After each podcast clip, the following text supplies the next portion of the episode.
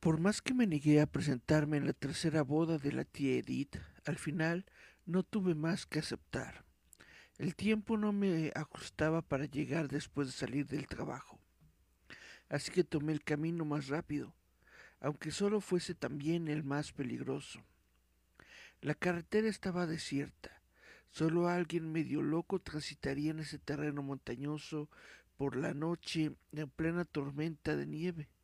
Cada vez que pasaba por un pueblito pensaba en quedarme y no asistir al fastidioso evento.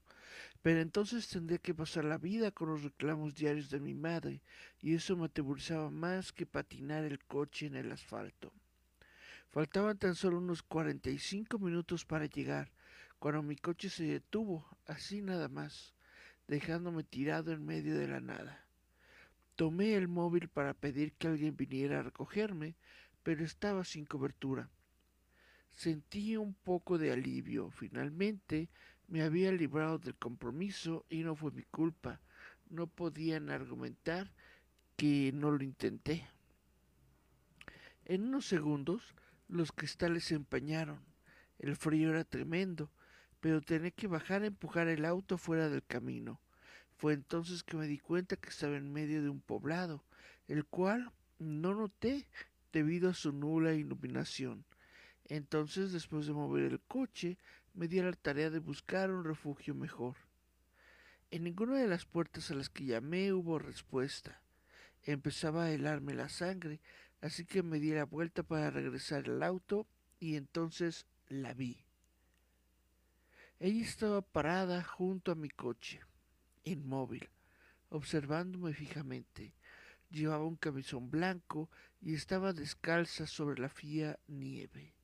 No atendía a mis saludos, así que supuse que algo le había pasado y caminé rápidamente para ayudarla. Al acercarme empecé a distinguirla mejor. Su ropa estaba sucia, su cabellera desarreglada y sus ojos no estaban. Solo unas enormes oscuras y vacías cuencas que me fueron la razón suficiente para huir de ahí. Sin embargo, mi cuerpo no estaba de acuerdo, pues no quiso responder a mis impulsos, dejándome clavado en la nieve como una simple estaca. Mientras ella se acercaba a mí, alzando sus brazos, gritando y chillando como animal herido de muerte, creí que ahí terminaban mis días. Sus manos más frías que la nieve presionaban mi cuello con fuerza sobrehumana. Apenas podía distinguirse frente a mí. Estaba a punto de perder la conciencia, pero una fuerte luz brilló de pronto, quitando los nubarrones de mis ojos. Cuando al fin pude ver con claridad, esta horrible mujer se había esfumado y detrás de la cegadora luz venía un anciano, reprendiéndome por transitar en tales condiciones por caminos encantados. Y yo que pensaba que la gente lo evitaba tan solo por las peligrosas curvas y los barrancos.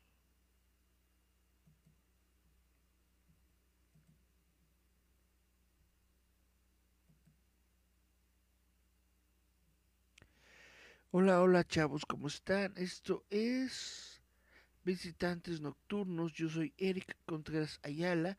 Espero que se encuentren bien. Espero que estén bien en sus casas, en donde quiera que eh, estén dándome el privilegio de su audiencia. Estoy con Salvador López, quien me está lanzando un pulgarcito amarillo. Estoy con Miriam Sorel, quien me dice llegando. Espero que me estén escuchando bien. Espero no estar teniendo problemas de audio, no estarme escuchando doble ni nada. Si por ahí pueden decirme eh, que el audio se escucha bien, por favor, para continuar el show. Mientras tanto, un minutito tomando agua. Eh.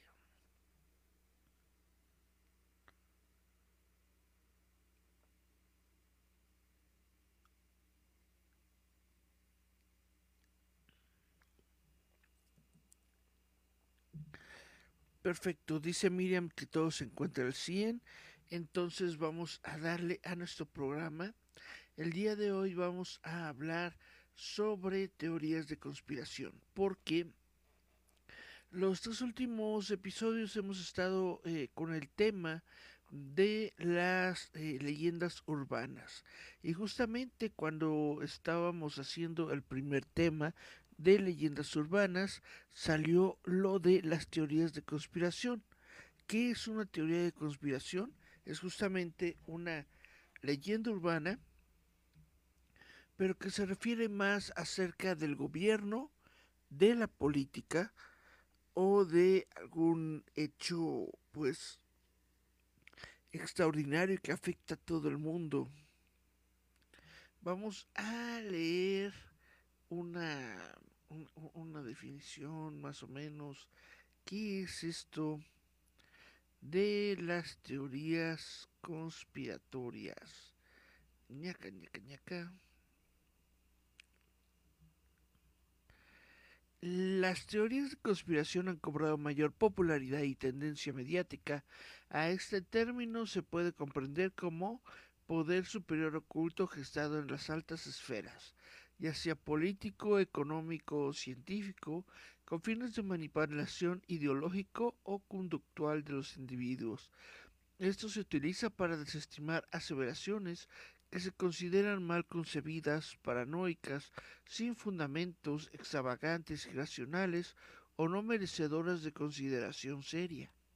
De acuerdo con la doctora Dora Caudillo Ruiz, quien es docente del Colegio de Ciencias Sociales y Humanidades de CETIS Universidad, los creadores de esas teorías conspirativas buscan comprobar que un grupo poderoso o influyente domina y o manipula el mundo con un objetivo en particular.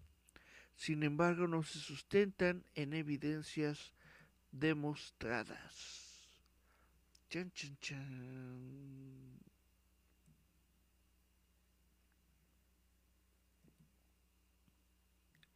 En la cultura popular se identifica como un tipo de folclore similar al de la leyenda urbana, especialmente por presentar una narrativa con tres rasgos.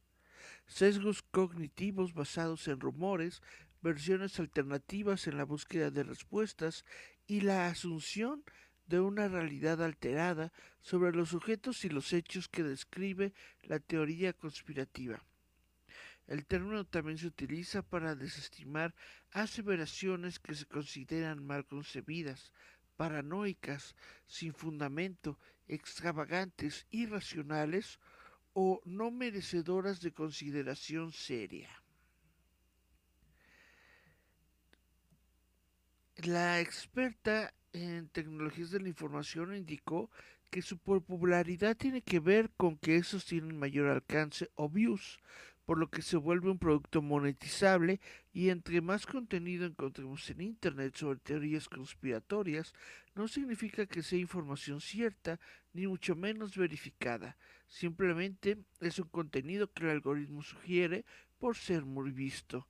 En ese sentido, los jóvenes suelen ser los más propensos a creer en las teorías de conspiración, ya que aún no tienen un poder de decisión en la sociedad y se tiende a pensar que son otras personas los que mueven los hilos en lo político, científico, religioso y económico como una respuesta a lo incomprensible.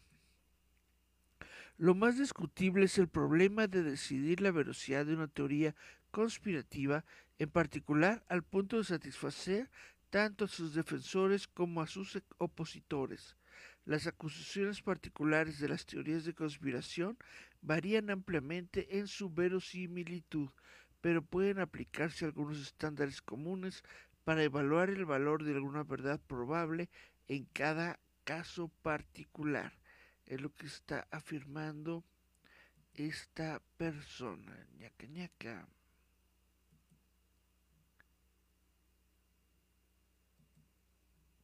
La doctora Caudillo resaltó que las teorías conspiratorias están basadas en la desinformación, ya que cualquier persona puede aseverar verdades absolutas ante la desconfianza y desencanto que han padecido en las últimas décadas, figuras como el gobierno, iglesia, medios, etc. La académica señala que el daño que puede causar las teorías de conspiración es aceptar esas teorías no comprobables en la toma de decisiones erróneas. De ahí la importancia de desarrollar el pensamiento crítico, cuestionar el origen de la fuente, identificar argumentos basados en hechos, ponderar el conocimiento científico sobre el empírico, analizar los hechos desde la objetividad y no desde la subjetividad. Sobre todo, hay que ser un usuario responsable, tanto quienes generan contenido como quien lo consume. Algunos ejemplos de, teorías conspiratorias populares está la teoría de los reptilianos, los Illuminati, los extraterrestres, los terraplanistas, el atentado del 911 a las Torres Gemelas, 9 de septiembre, perdón, la existencia de pandemias y lo relacionado a las vacunas COVID, el hombre en la luna, que supuestamente fue una recreación. Eh, mm, ok. Estas son las principales teorías de conspiración que existen en el mundo. ¿Ustedes qué opinan? Me voy a ir a los comentarios para ver si alguien me está escuchando. Chan, chan, chan. Dice Cari Santiago, Guten. A mí también me gusta mucho el Guten. El Guten es una. Es como carnita, pero creo que no es carnita, es como soya, ¿no? Es muy padre el Guten. Dice Cari Santiago, lo reciente del temblor empezaría a ser como leyenda urbana. Lo reciente del temblor, lo que se dice de que está ocurriendo, este, bueno, es un hecho que el temblor está, que, el 19 de septiembre está temblando.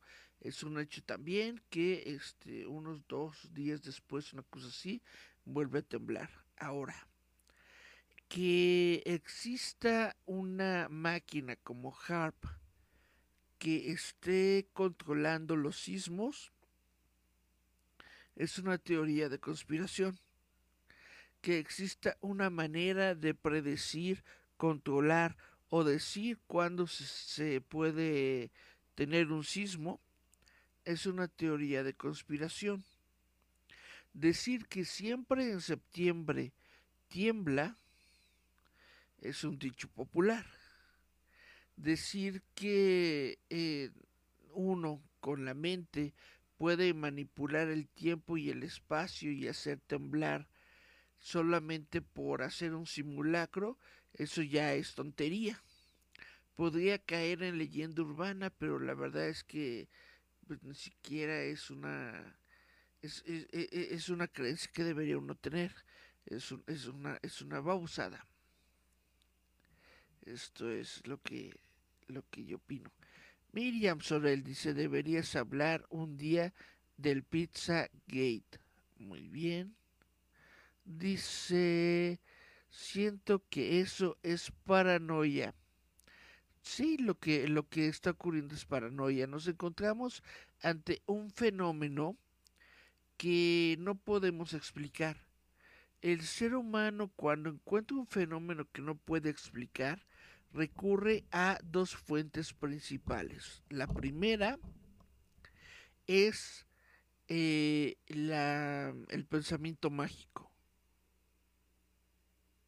El pensamiento mágico le da justamente poder mágico a algo que no lo tiene para, para que la gente se pueda, le pueda dar respuesta a lo que le está ocurriendo. ¿Qué es pensamiento mágico? Pensamiento mágico es pensar que Dios, por ejemplo, está controlando esto. Pensamiento mágico es pensar que eh, extraterrestres eh, u otros seres, criaturas, etcétera, están controlando los temblores o que hay una organización, no, bueno, eso ya no, ya sería teoría de conspiración.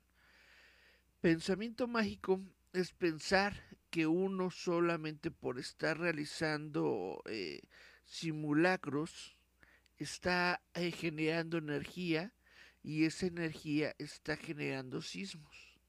Todo eso es pensamiento mágico. El problema con el pensamiento mágico es que no es la realidad y nunca debe ser la realidad. Lo segundo que sucede cuando nos encontramos con un fenómeno que no podemos entender es el pensamiento científico, que es el que debemos tener siempre. ¿Qué, podemos eh, definir con el pensamiento científico? Ah, ¿qué tan estadísticamente cierto o correcto es que podemos nosotros definir que está temblando más o menos durante el mes de septiembre? ¿Qué tanto podemos nosotros definir estadística o matemáticamente que el 13 de septiembre es una fecha propicia a los temblores? Es decir, cuando pensamos eh, a través de la estadística, de la matemática y de la probabilidad, es entonces cuando podemos tratar de darle una respuesta a todo esto. Y es justamente lo que la UNAM está tratando de hacer. Se están dando cuenta que el fenómeno existe. Es decir, está ocurriendo, está frente a nosotros. Ahora, en lugar de atribuirle un poder oculto, una capacidad oculta, lo primero que tiene que hacer el ser humano es recurrir a la ciencia es recurrir a su conocimiento previo y recurrir a las pruebas eh, eh, del método científico para saber qué es lo que está ocurriendo. Entonces en estos momentos se dice, no lo he confirmado yo por mi cuenta, pero se dice, hay por ahí en algunas fuentes, en algunos sitios, que la UNAM está viendo el fenómeno. Es decir, que la UNAM está empezando a ver esto como un fenómeno científico real y está comenzando a organizar pues a su gente para ver cómo es que pueden eh, realizar una medición, una anotación o ver qué es lo que está ocurriendo a través de la ciencia. Eso es lo que pasa. Déjenme regresarme a mis comentarios que se movieron Dice, fuente de los deseos, dice Miriam. Dice, fuente, Miriam me lo confirmó. Sofía Ibet, perdón, Sonia Ibet, dice, Oli, ya llegué. Oli Ibet. Dice Miriam Sorel, decir que Miriam tiene ganado es una leyenda urbana. No lo sé, Miriam. Es una leyenda que que está muy, está, está muy de boga. Dice Sonia Ivette Álvarez, jaja, te pasas, Miriam. Dice eh, Sonia Ivette Álvarez, quema notas, oiga. Y dice Miriam Sorel, ejemplo, claro es lo que dicen de su majestad la reina Isabel, que su majestad Ok, ejemplo claro es lo que dicen de su majestad la reina Isabel. Segunda, no ha muerto y solo fingió porque no puede morir ya que es reptiliana. Esa es una leyenda urbana. Esa no es una teoría de conspiración. Sonia Ibet dice de dato curioso, me gustaba llamarme Sofía, no hay fijón. Ah, bueno pues esto es lo que eh, eh, en el tema que estamos en estos momentos y justamente por lo que está ocurriendo del sismo y por lo que está ocurriendo durante esta semana es justamente por lo que decidí que este tema de las teorías de conspiración podía, podría llegar a ser interesante porque he estado leyendo por ahí que por ejemplo están echándole la culpa pues a todo esto no están echándole la culpa a la ley de la atracción. La ley de la atracción de por sí es una babosada que dice que mientras tú conjures algo, el universo te lo dará, ¿no? Entonces, si estás todo el día diciendo dinero, dinero, dinero, pensando, ¿no? Dinero, dinero, dinero, merezco, merezco, merezco dinero, y lo pones y lo escribes y todo esto, el universo conspira para darte eso que tú quieres y te da el dinero. eh, según la teoría esta, tú realizas una, un, un, tablero, ¿no? En donde ves reflejada tu vida, ¿no?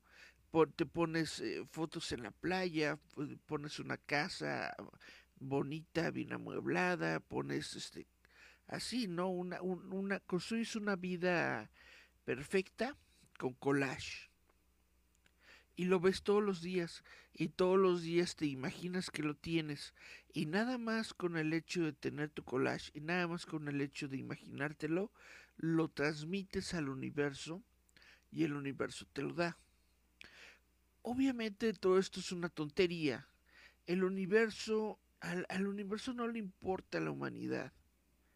Y tengo que decirlo eh, pues, con todas sus letras.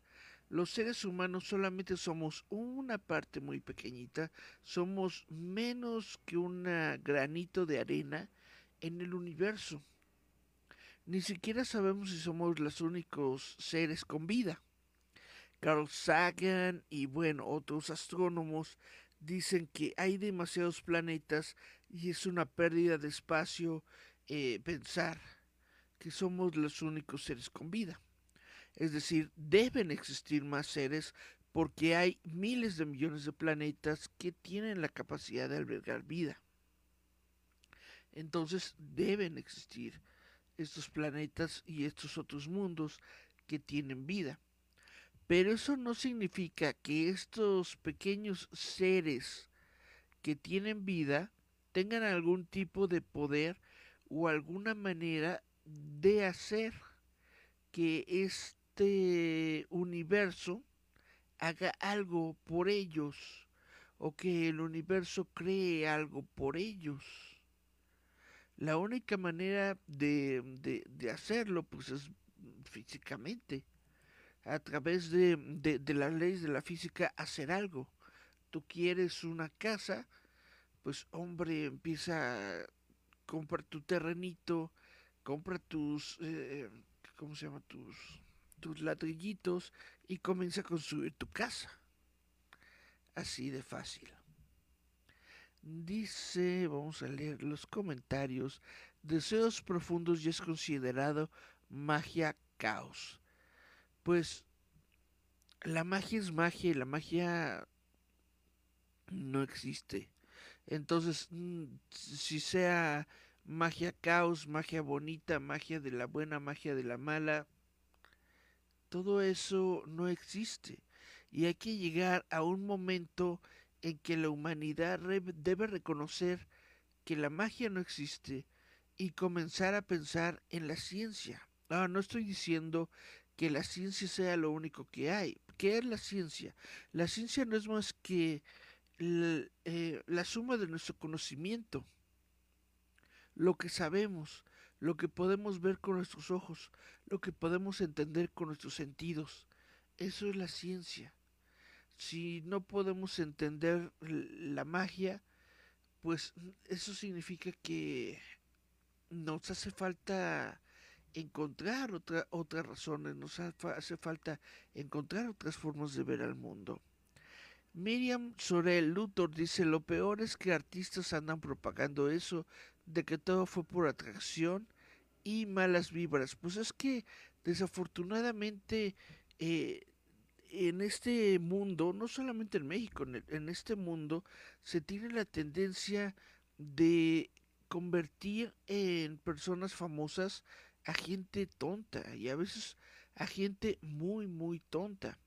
Solamente por aparecer en medios, solamente por actuar, solamente por cantar, solamente por estar en una telenovela, solamente por haber sacado un disco, ya se le da un culto. Esto se le llama culto a la personalidad. Cuando una persona solamente por ser atractiva, o por ser famosa genera una especie de culto, genera un club de fans, genera eh, seguidores.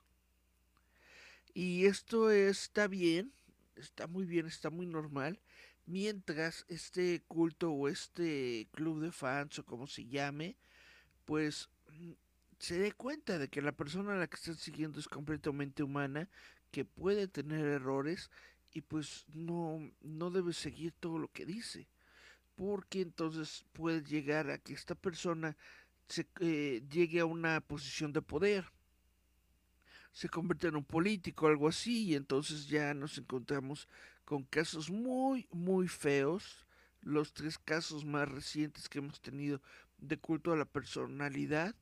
Eh, uno se llama eh, Adolf Hitler, otro se llama Andrés Manuel López Obrador y el tercero se llama Donald Trump. Entonces, como pueden ver, no es bueno, no son buenos ejemplos, no es nada gracioso el culto a la personalidad. Hay que tener siempre un criterio propio, hay que tener siempre una manera de decidir que lo que estamos viendo, que lo que estamos haciendo, que lo que estamos desarrollando puede que no sea completamente cierto. Puede ser que esta persona que nos está hablando no tenga la verdad absoluta. Tenemos que tener un pensamiento crítico. Dice Miriam Soler, te llamaré Fía. Ah, por lo de Sofía. Dice Miriam Sorel, eh, Sofía Michelle, por favor. Eh, ah, no, esto lo dijo Sonibet, perdón, dice Miriam Sorel, la magia no es buena, atentamente, Wanda Maximov. Exactamente, bueno, Wanda Maximov es un ejemplo clarísimo. Dice Sonia Ibet, la magia es la que se produce cuando me pierdo en sus ojitos. También. Eso está, está bonito. Vamos a darle su like. Dice, o sea, ¿qué opinas que los armies, o sea, o sea, ¿qué opinas de las armies de Lizar? Ajá. Opino que está muy bien, está muy bonito y está muy, muy padre que Lizar tenga, tenga seguidores. Está muy bien. Nada más hay que, hay, hay, hay que, hay que bajarle tres rayitas a, su, culto. Dice Sonibet, ah, se me, se me movió. Dice Sonibet, te pondré a mi ladito y te seguiré escuchando. Está perfecto. Dice Francisco Fabián López Castillo. Hola Fabián, hola dice buenas noches. Dice Miriam, doña Sofía Michelle, también está saludando a Fabián.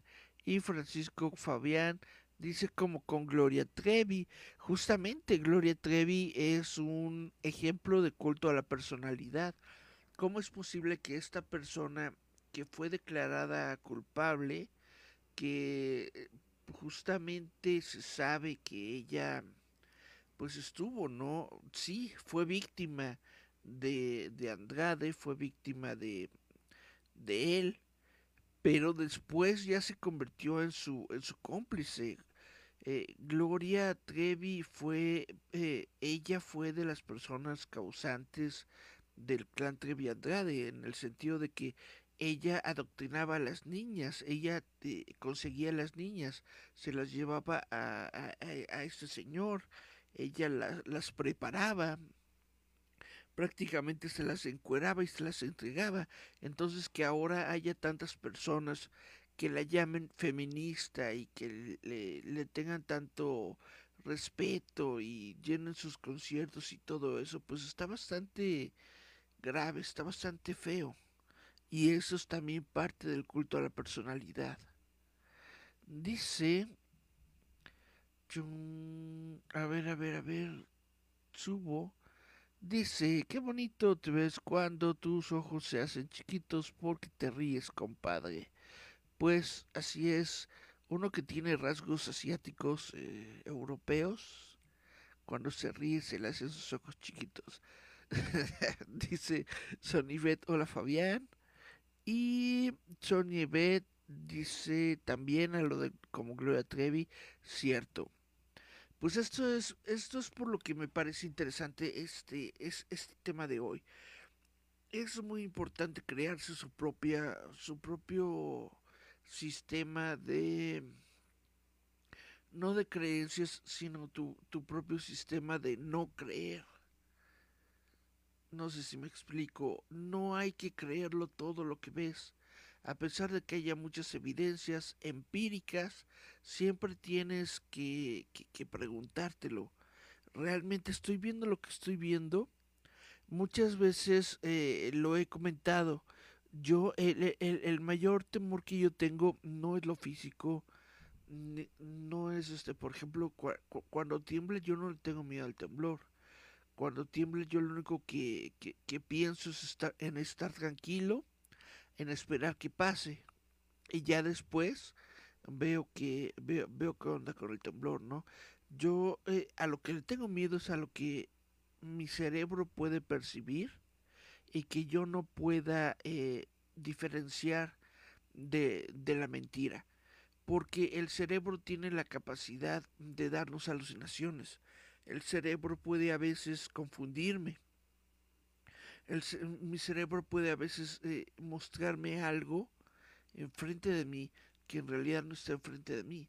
Entonces yo eso es a lo que a, lo que más le temo a mi propia mente, a, a, mi propio pensamiento, a lo que podría llegar a pasar si pierdo pues la capacidad de de, de, de visualizar o de entender lo que es real y lo que no es real.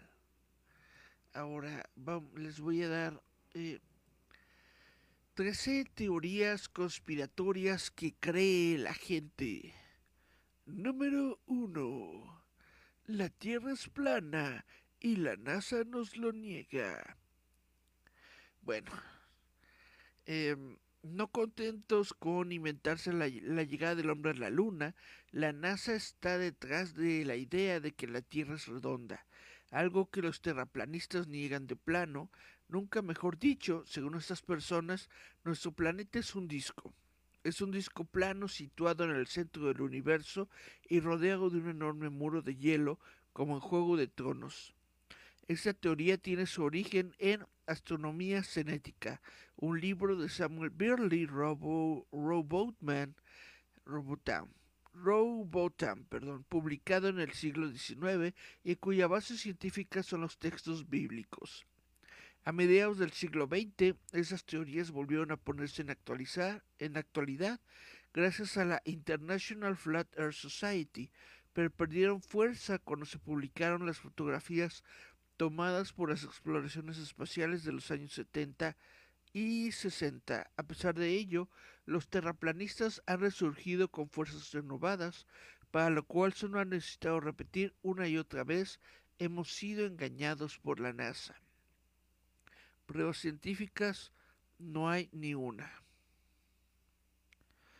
Otra eh, teoría de conspiración es de que Jesús estuvo casado y tuvo hijos. Ahora, yo no quiero influir en la eh, en la religión de nadie. Yo no quiero decir que nadie esté equivocado, pero eh, tengo que decir que obviamente eh, la, la, la, Biblia es un cuento, es un cuento fantástico, es un cuento fantástico escrito hace muchos años. Jesús, Jesús es un personaje que no existió históricamente, Jesús es un personaje que fue creado a partir de varios otros personajes que estuvieron vivos durante la época. No hay un Jesús histórico, sino que se trata de varias personas. Entonces, el decir que Jesús estuvo casado y tuvo hijos es como decir que Goku estuvo casado y tuvo hijos, en el sentido de que Goku también es un ser eh, imaginario, escrito por alguien en un libro, y ese libro es muy leído y es muy visto por millones de personas que continuamente lo mantienen eh, con vida y pues con, con, con fama. Literalmente, literalmente puedo decirles que Jesús es Goku. Entonces, bueno, esta teoría de Jesús eh, que estuvo casado y tuvo hijos, está alimentada por productos editoriales de gran éxito como el Código da Vinci de Dan Brown, quien dice que Jesús habría estado casado con una mujer, posiblemente María Magdalena, y habría tenido hijos que, lógicamente, serían nietos de Dios. Y ni qué decir tiene que esto del matrimonio de Jesús y su descendencia es casa fatal con la doctrina católica. Em, Deep Blue de IBM, la computadora, tuvo ayuda humana para vencer a Kasparov. Eh, ¿Qué es Deep Blue? Deep Blue, como están diciendo, es una computadora que desarrolló IBM y fue la primera en derrotar en un juego de ajedrez al maestro ruso Gary Kasparov. Eh, yo creo que eso fue en los 60s eh, o 70s, ya fue hace un montón. Pero bueno, tras ser derrotado por Deep Blue, el gran maestro ruso del ajedrez Gary Kasparov se mostró muy crítico con IBM, marca fabricante de la máquina, y sus programadores. Tanto es así que comenzó a extenderse el rumor de que la victoria del cerebro electrónico no se debió a su talento como ajedrecista artificial, sino a una ayuda humana. Y bueno, existen varios libros como la bitácora de Leonzo, que eh, dice que eh, tuvo un encuentro con Kasparov en 1997 en el que el campeón se le sinceraba con estas palabras. IBM se niega a darme los registros de los procesos de cálculo de Deep Blue durante las partidas y no habrá un tercer duelo. Van a destruir la máquina y toda la documentación de modo que nunca podré tener pruebas de que hicieron trampa. En 2017 Kasparov volvió a mostrar este malestar en su libro Deep Thinking, en el que si bien reconocía que IBM no había hecho trampas, sí desgranaban una serie de comportamientos que resultaban cuando menos poco éticos, por ejemplo, que Deep Blue sufría bloqueos de sistema que podrían haber sido provocados por los programadores para romper la concentración, o que el guardaespaldas que protegía a Kasparov hablaba ruso para comunicar a IBM lo que el ajedrecista, lo que hablaba con su entrenador. Pero bueno, es un juego de ajedrez. Cualquiera diría que, que, que, que, pues que no es tan complicado. Al, final de cuentas, pues solamente es este, estadística, solamente son matemáticas, el, ajedrez. Eh, estos, e, esas dos siguientes se me hacen demasiado europeas para nosotros. Dice, Franco no está enterrado en el Valle de los Caídos. Ok. RTVE compró a los jurados para que Maciel ganara Eurovisión. Mm. Pero esa otra sí me interesa. Dice, Shakespeare no escribió algunas de sus obras. Para los que defiendan esta conspiración, William Shakespeare era el nombre bajo el cual firmaban sus trabajos diferentes escritores. También están los que sostienen que Shakespeare era en realidad un simple actor del teatro de Globe que nunca podría haber creado las obras que llevan su nombre porque escribía con faltas de ortografía y nunca viajó a Italia, por lo que no pudo conocer Verona ni Venecia para crear Romeo y Julieta u Otelo. Eh, verdad o falso, pues a pesar de lo descabellado de algunas explicaciones, es cierto que hay investigaciones académicas surgidas de importantes instituciones universitarias que defienden que Shakespeare podría no haber sido el autor de todas sus obras.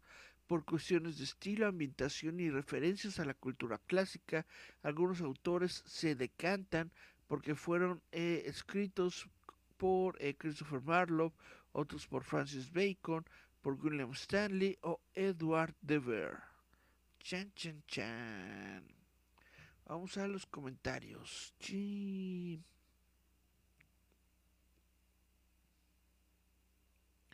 Dice Miriam Sorel, ¿cómo y por qué la siguen cancelando a Doña Yuri por comentarios homofóbicos, pero a Doña Trevi la dejan triunfar por tales crímenes pues quién sabe qué es lo que opine la gente o cómo está la gente. Yo lo que estoy viendo es que Trevi eh, se convirtió en un, en, un, símbolo de la comunidad gay y la comunidad gay está muy fuerte. A lo mejor eh, por eso, como la comunidad gay luego evita muchas veces, bueno, más bien uno como persona trata de evitar meterse con la comunidad gay, pues porque ya, ya, ya han sufrido mucho la comunidad gay, luego trata de no tener broncas con ellos y a lo mejor por eso es que los medios no le dicen nada a Gloria Trevi. Esa es mi teoría de la conspiración. Dice Cari Santiago, yo aquí ando pero me sigo preparando. Está muy bien, Cari está haciendo su meditación como como pícoro. Mm, está meditando mientras se prepara mentalmente para ir a la líder con Dice perdón por no comentar, no te preocupes, Cari. Dice Miriam sobre el Luthor, ¿te dio miedo el inicio del COVID?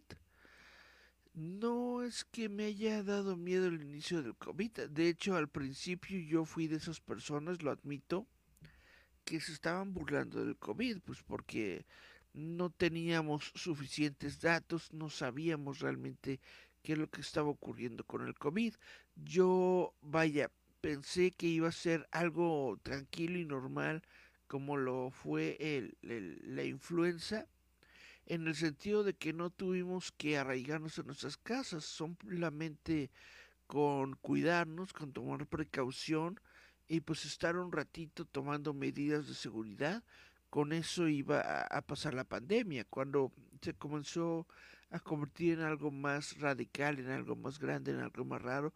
Ahí es entonces en donde di un giro por completo de 360 y dije, ah, esto ya no es cuestión de risa, esto ya no es algo pues que yo pueda eh, entender o comprobar simplemente con mi, con mi desfachatez o que pueda yo atacar con mi, con, con mi sentido del humor.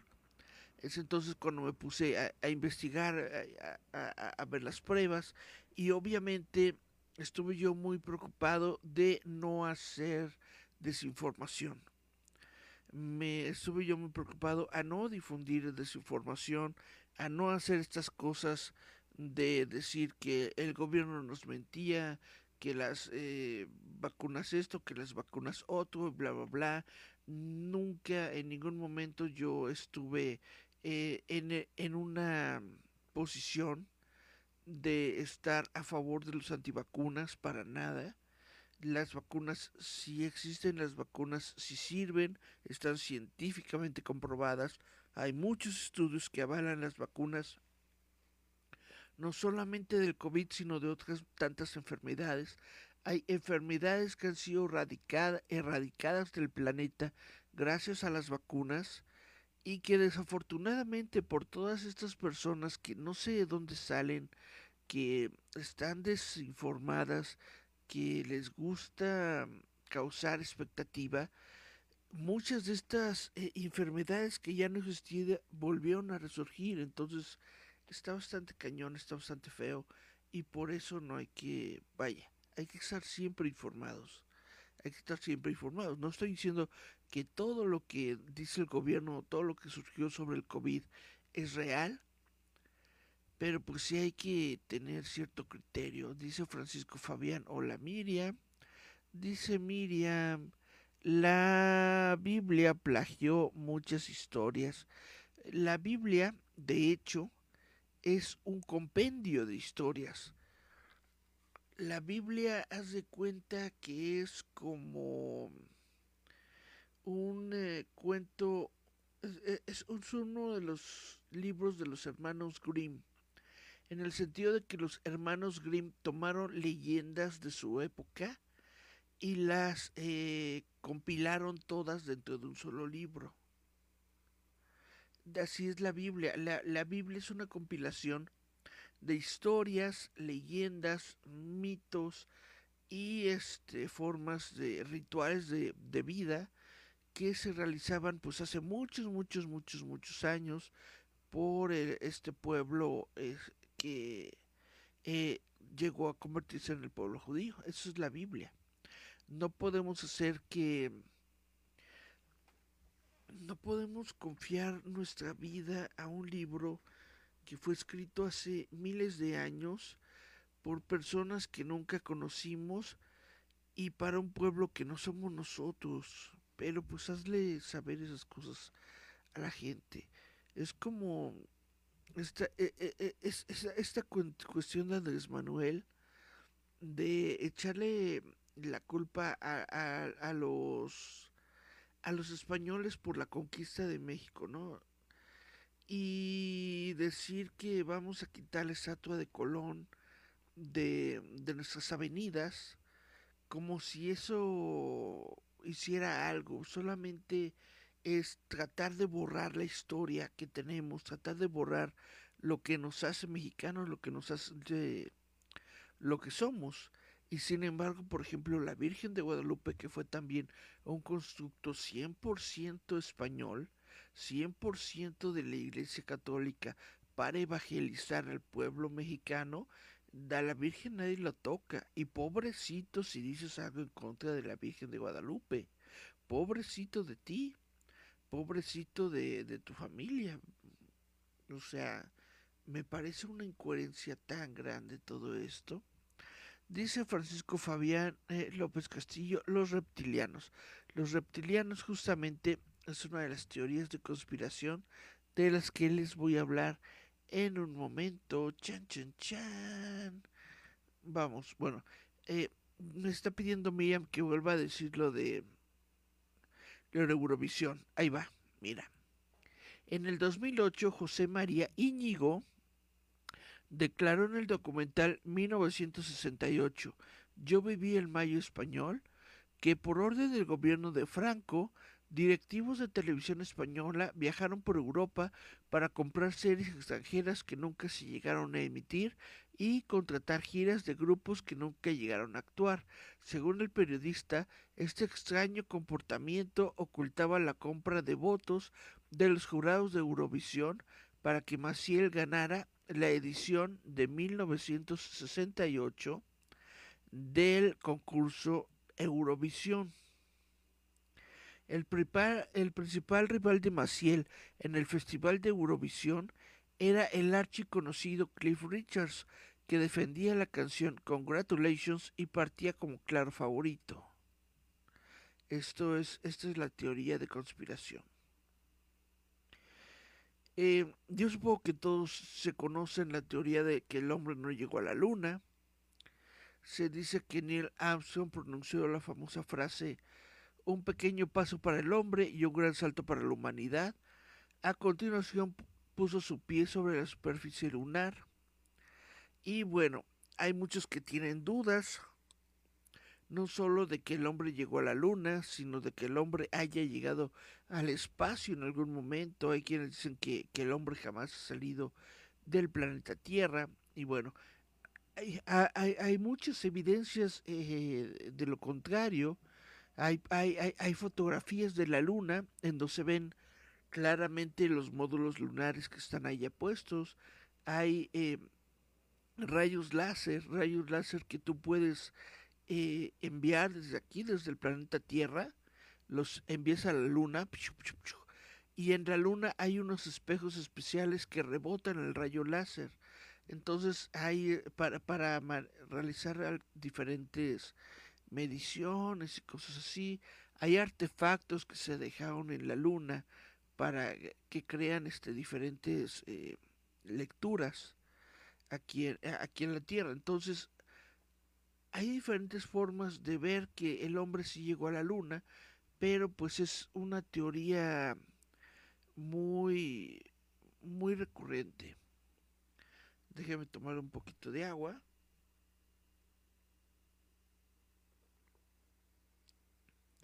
Esta siguiente teoría de la conspiración dice que los productores de petróleo conspiran contra los motores de agua.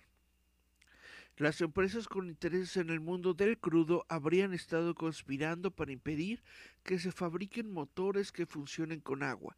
Como buena conspiración, los que defienden estos hechos afirman que estos manejos de la industria abarcan desde la compra de las patentes de estos motores, previo pago de millones de dólares, al robo, la extorsión, el complot político y hasta el asesinato. En 1971, el español Arturo Esteves presentó su motor de agua, un ingenio que funcionaba con el líquido elemento al que se le añadían unas bolitas que posteriormente se supo que era el elemento boro, que desencadenaba un proceso de electrólisis. A pesar de que el mundo estaba a las puertas de una crisis energética, el invento no prosperó.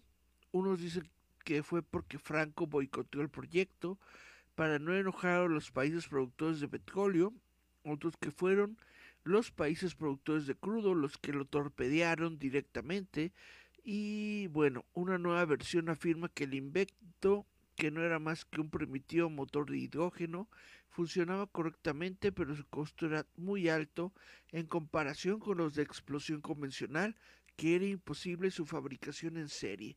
No sé si han visto esto también eh, en, en YouTube.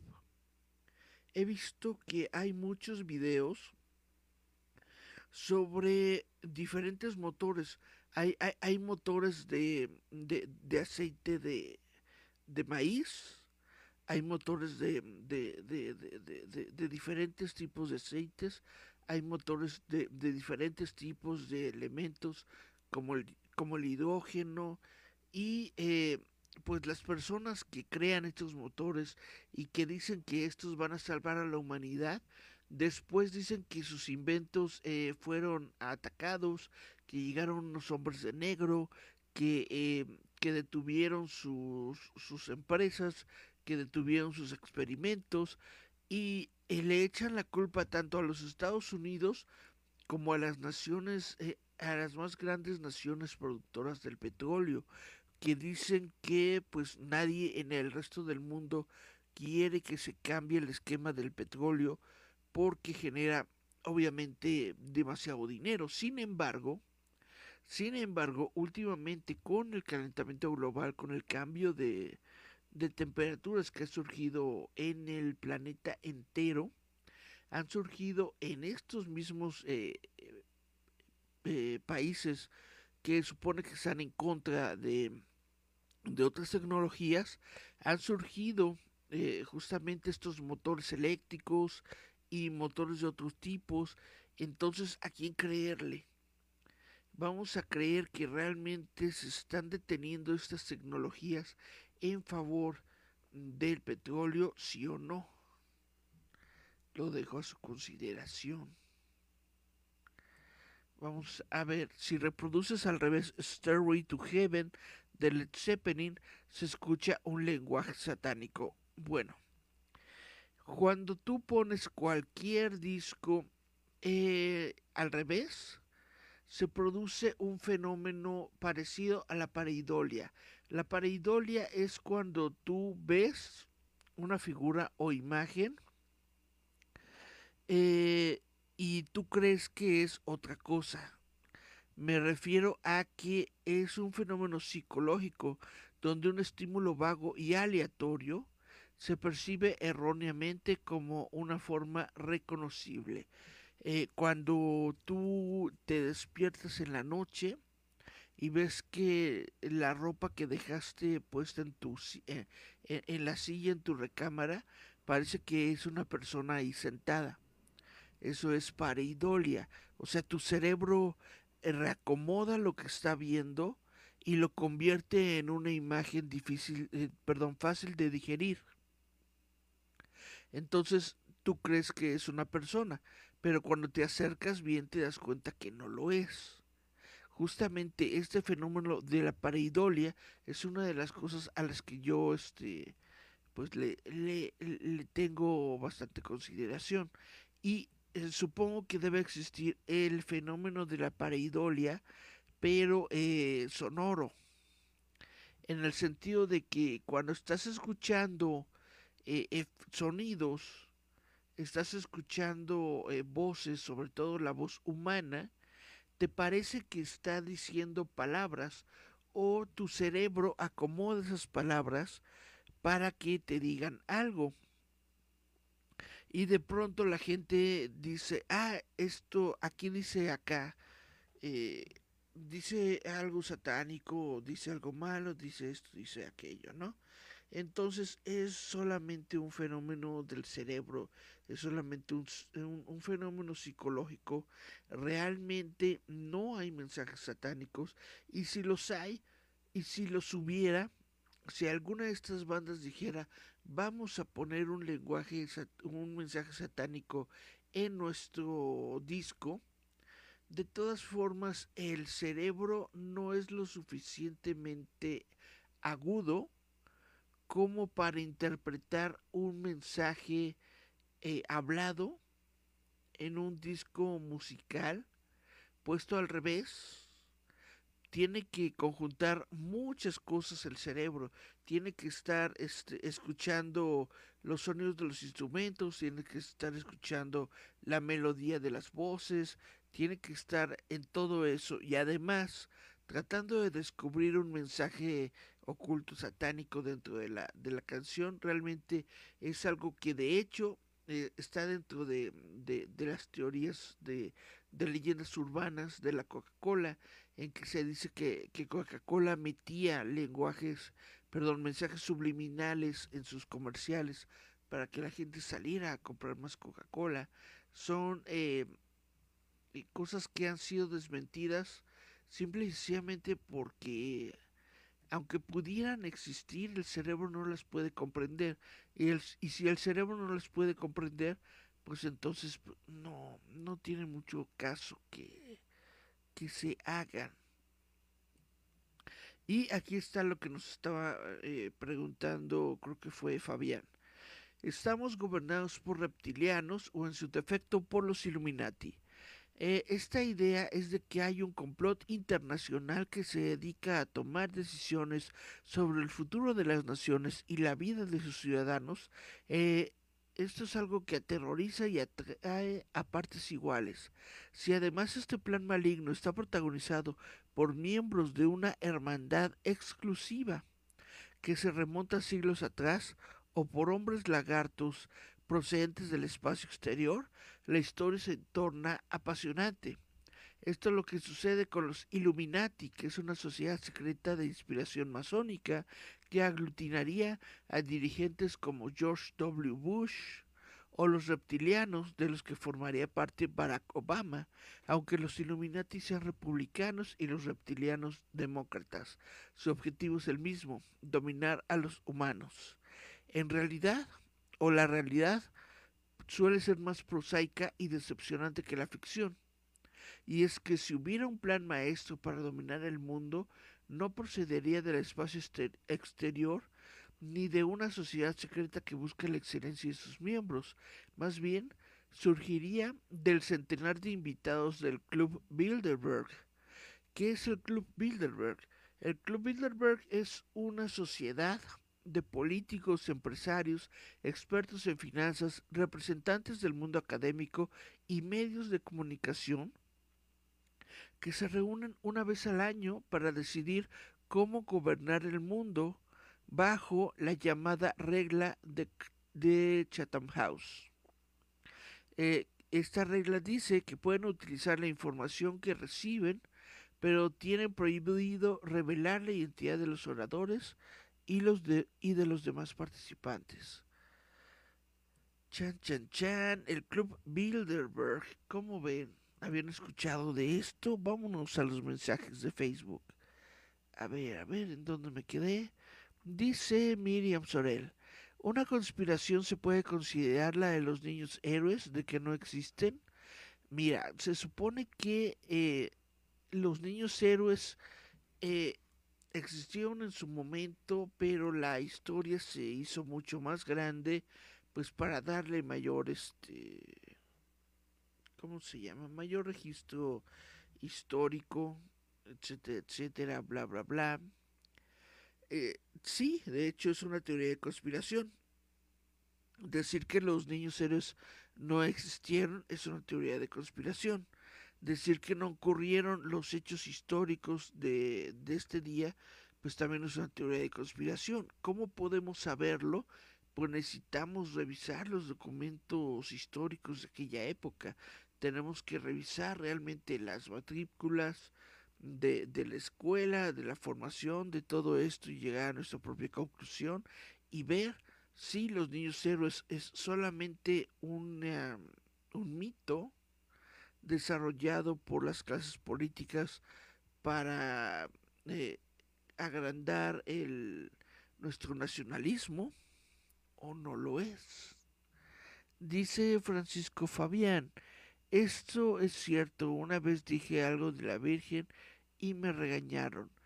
Pues regañar es que te vaya bien, lo, lo gacho es cuando te cuando te puedes meter en problemas, cuando te apedrean y, apedrean y todo eso. Muchas veces cuando yo he salido de viaje, eh, me, me, han dicho, y me han dicho con buena, vaya, como buen consejo, cállate. Cuando, vas a los pueblitos, cuando vas a estos lugares, cuando vas a los, a, a los estados, no digas nada sobre la religión. Cállate no digas nada, deja que hablen. No digas nada sobre política. ¿Por qué?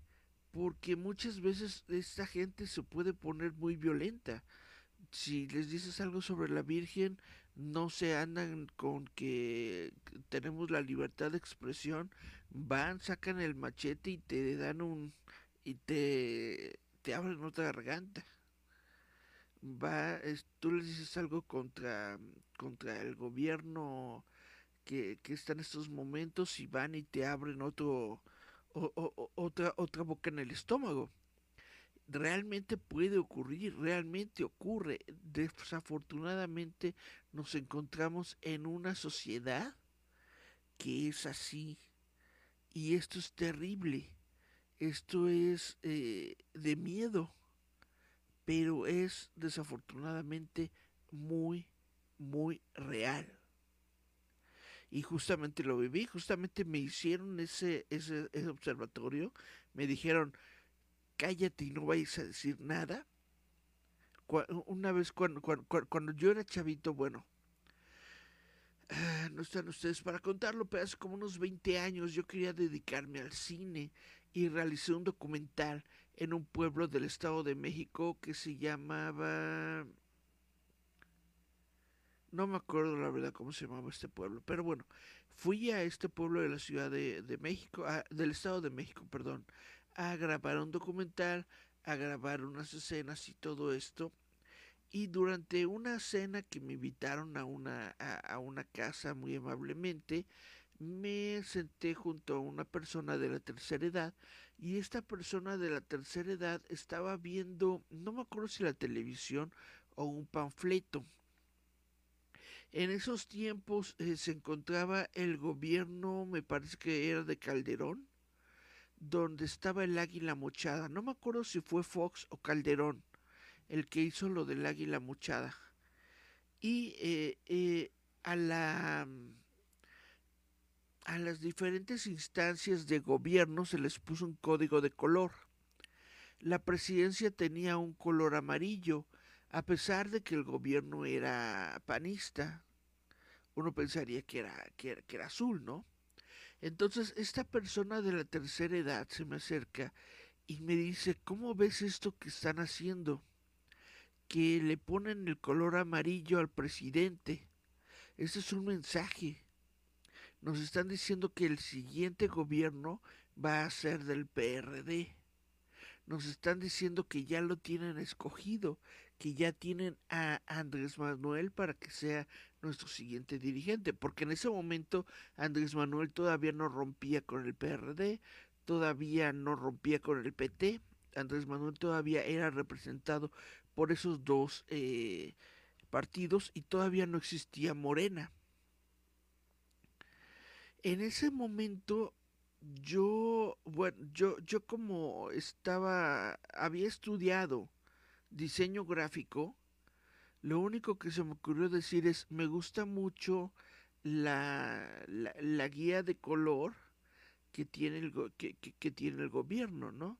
Me gusta mucho la paleta de colores que tiene cada una de las dependencias del gobierno. Y este señor empezó, no, que no sé qué, que los colores, que bla, bla, bla, que quién sabe qué, que los partidos y todo esto. Y bueno, yo lo único que hice en ese momento es tratar de no volver a decir absolutamente nada, comerme mi pollito porque me habían dado un pollito que me estaba comiendo en taquitos y a todo lo que decía el señor, de mover mi cabeza, decirle que sí, que tenía toda la razón. Y ya eso fue lo que pasó. Entonces, pues desafortunadamente ahí es donde aprendí que los viejitos estaban locos y que Andrés Manuel estaba destinado a ser nuestro próximo presidente. Y miren, no estaban equivocados. Miriam Sorel dice eso, Franco fue un loquillo. Es que el, el sitio web que estoy leyendo definitivamente es español y pues definitivamente tiene un montón de teorías de conspiración sobre Franco. Cari Santiago dice, una de dos, o no llegó a la luna o llegó y no le gustó lo que vio. También dicen supuestamente que encontraron extraterrestres, que las grabaciones de, de la luna se encontraban, eso, e, eso, sí es cierto, no se encontraban diferidas de las de la Tierra por si decían algo indebido. Pues, la realidad es de que eran diferidas porque la tecnología de ese tiempo no permitía una transmisión simultánea. Pero se dice que hay unas eh, grabaciones y de hecho estuvieron, de, estuvieron clasificadas por, por varios por varios años, pero ahorita ya se pueden encontrar completamente libres, en donde eh, pues sí ven cosas en el espacio que no, que no pueden identificar.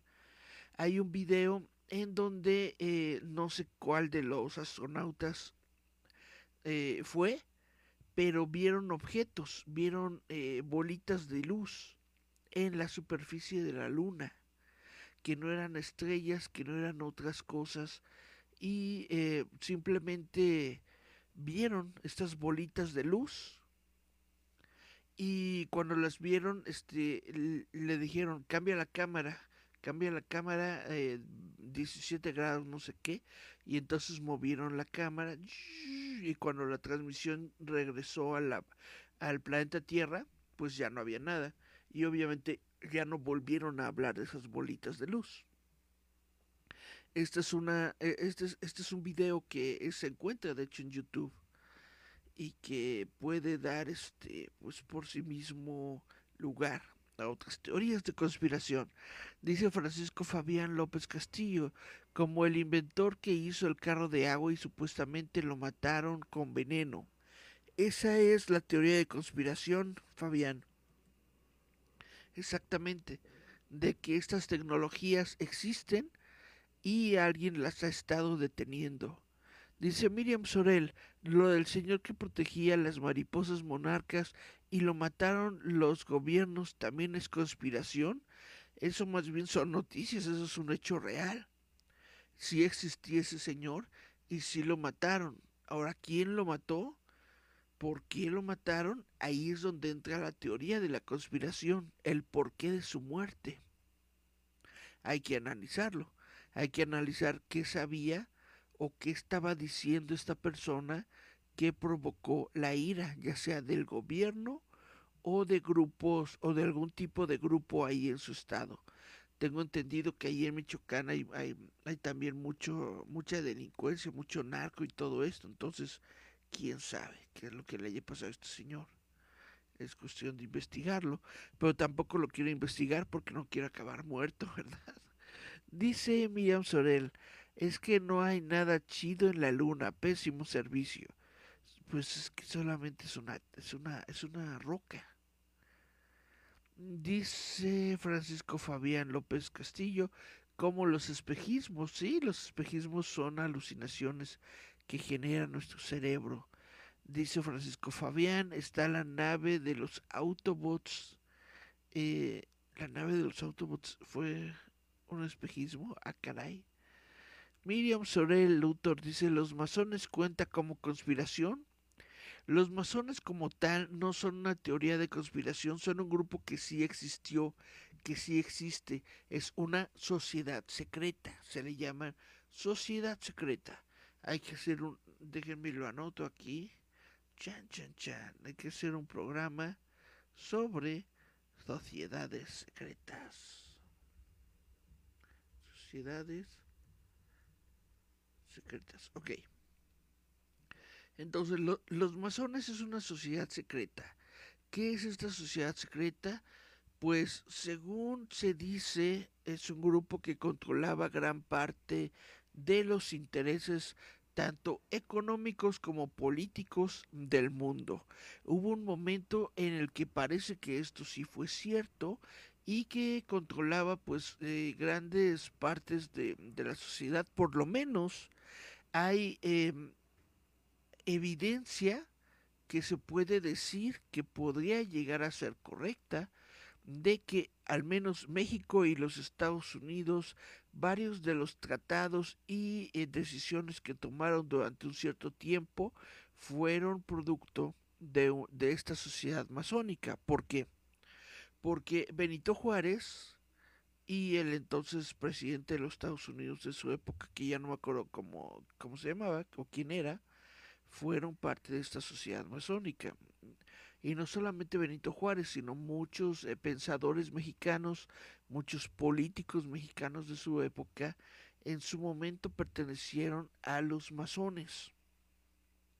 Eh, pero también los masones eran arquitectos, eran personas que se dedicaban a la arquitectura y entonces desarrollaron edificios y desarrollaron diferentes construcciones dentro de la Ciudad de México. Por eso muchas veces en el centro, por ejemplo en el centro histórico de la Ciudad de México, en algunos edificios tú entras y puedes ver elementos masónicos porque fueron construidos por arquitectos que pertenecían a esta sociedad de los masones. Entonces, eh, tuvieron en algún momento control sobre la política y la economía en México? ¿Quién sabe? A lo mejor es probable que sí. Dice Francisco Fabián, yo creo que sí. Sí, entonces es, es, es, la diferencia. Los masones, los masones son una sociedad secreta. Que los masones hayan controlado los intereses de México y del mundo durante un tiempo, esa es la teoría de conspiración, ¿sí? Eso es lo que no se sabe. dice Miriam Sorel, con respecto a que las quesadillas tienen que llevar forzosamente quesillo, es una conspiración de los que está de los estados contra la Ciudad de México. Yo creo que eso más bien es una cuestión cultural de que eh, cuando tú piensas una quesadilla, las quesadillas normalmente llevan, llevan queso, si tienes toda la razón.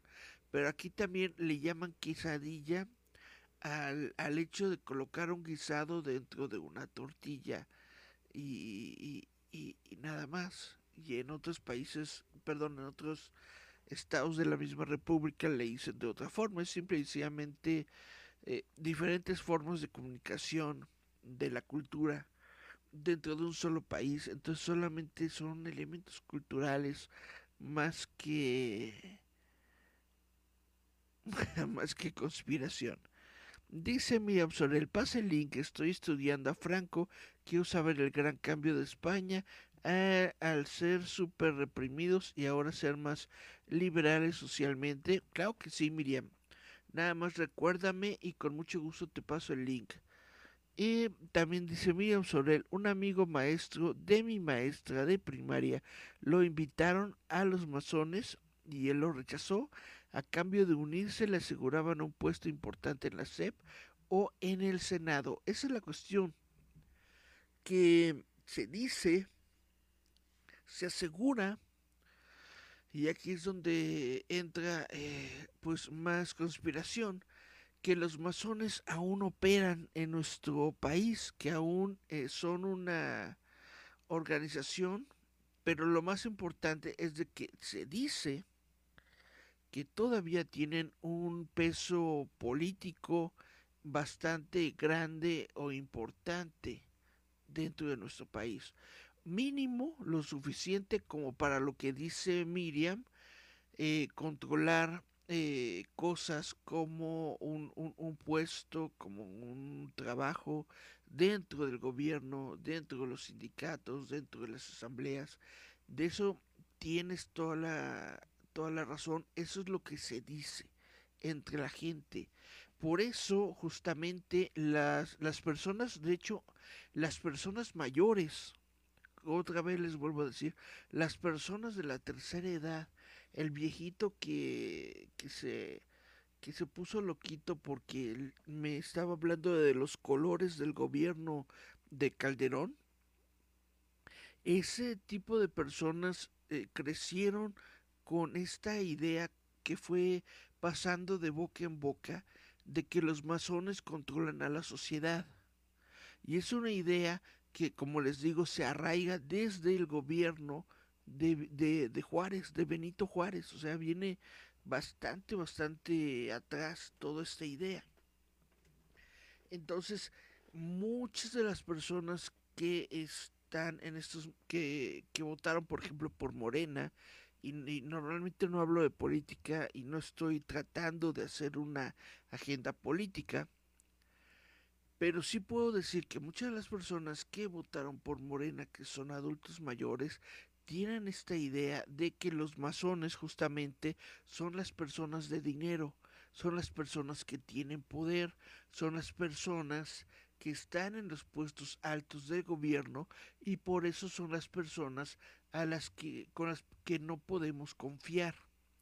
Esta idea de eh, la persona rica que está en una sociedad secreta controlándolo todo es la idea detrás de los movimientos sociales que estamos viviendo en estos momentos en nuestro país, en donde las personas piensan que eh, tenemos que estar en contra de las clases eh, económicas, que no podemos confiar en las personas que tienen dinero, porque las personas que tienen dinero no están viendo por las personas de abajo, que no podemos confiar en lo que las personas que tienen dinero te dicen o hacen o realizan o en sus eh, partidos políticos o en sus ideales, porque estas personas que tienen el dinero en realidad se encuentran todas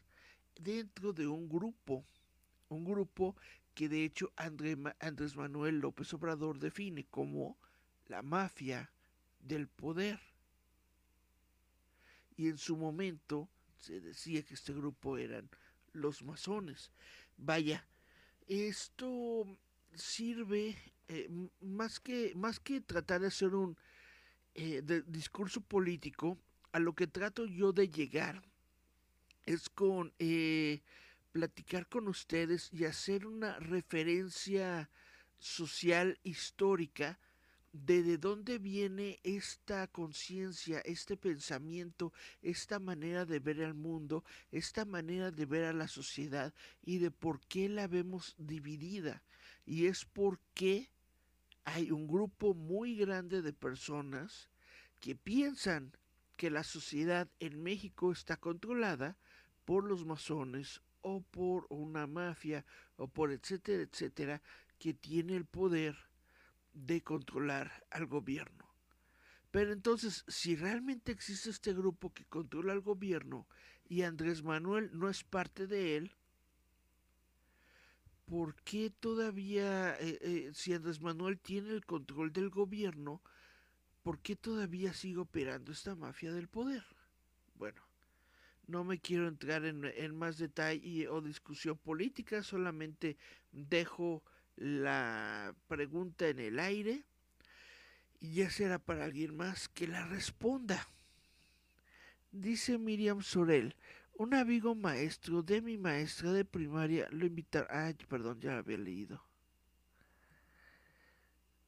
Un puesto importante en la sed, en el Senado. La verdad, yo, yo sí lo hubiera aceptado porque yo con un puestecito en la SEP o con una senaduría, uff, no tienes idea lo que haría con ese dinerito. Dice, eh, Cari Santiago, me retiro, excelente noche. Ah, caray, ya se va, Cari. Que te vaya muy bien, Cari, que, que, que descanses. Aunque supongo que ya, que ya se fue y no escuchó, pero bueno. Dice eh, eh, Miriam Soler, ojo, ¿por qué AMLO idolatra a Bomberito Juárez? Chan, chan, chan. También el área 51, el área 51 sí, definitivamente es una teoría de conspiración. El área 51, Roswell y todo lo que tiene que ver con los extraterrestres. Es una teoría de conspiración, pero yo creo que es un eh, tema muy muy grande para un solo para un solo capítulo de visitantes nocturnos. Entonces eh, lo vamos, perdón, más bien yo creo que ese tema merece su propio capítulo de visitantes nocturnos y a lo mejor hasta dividirlo en varias partes. Entonces, por eso ese, ese lo dejé de lado, lo de Roswell. Eh, dice eh, Miriam Sorel, existe, pero conspiración es que según hay extraterrestres y eso. Pues sí, es una base del gobierno de los Estados Unidos, es una base secreta en donde eh, se realiza em, pues a naves, eh, donde hay naves, en donde se realizan prototipos de nuevas naves, investigación y todo esto. Y pues como no sabemos exactamente qué es lo que hay en esa base, porque sigue siendo secreta, aunque todo el mundo ya sabe dónde está, pues se, se sigue dando lo de los extraterrestres. Y bueno, pues ya vamos a la 1.25 de la noche, chavitos. Espero que les haya gustado el tema de hoy. Espero que les haya llamado su atención. Eh, yo creo que vamos a parar el tema por hoy, por este momento. Vamos probablemente a continuarlo. Ya me dejarán sus comentarios. Si quieren que continuemos el tema de las teorías de conspiración la próxima semana o si nos vamos a otra cosa. Por lo pronto les recuerdo que eh, ya el día de hoy, sábado, en unas cuantas horas, nos vamos a ver en el Trooper Gourmet a las 10 eh, de la mañana porque va a ser la líder con 2. Les muestro lo que voy a llevar a la líder con 2. Es una figura impresa en impresión 3D eh, es una figura del líder fantasma hecha como si fuera un luchador de lucha libre. Chun, chun, chun. Va a estar en exclusiva, es una figura exclusiva de esta convención de la líder con 2, que es del 21 aniversario del líder fantasma. Los espero ahí, va a ser en el Trooper Gourmet el Trooper Gourmet se encuentra en la calle de Antillas 502, en la colonia... Colonia, se me olvidó cuál es la colonia. Pero es ahí cerquitita del metro Portales. Entonces la colonia Portales, sí. Colonia Portales, cerquita de Metro Portales, como a dos calles del Metro Portales. Los esperamos ahí ya en unas horas. De hecho, pues ya también yo debería irme a dormir para no ir tan desvelado porque tengo que estar ahí en la, en la LeaderCon a las 10 de la mañana. Espero que, que, que, que pueda ir Miriam.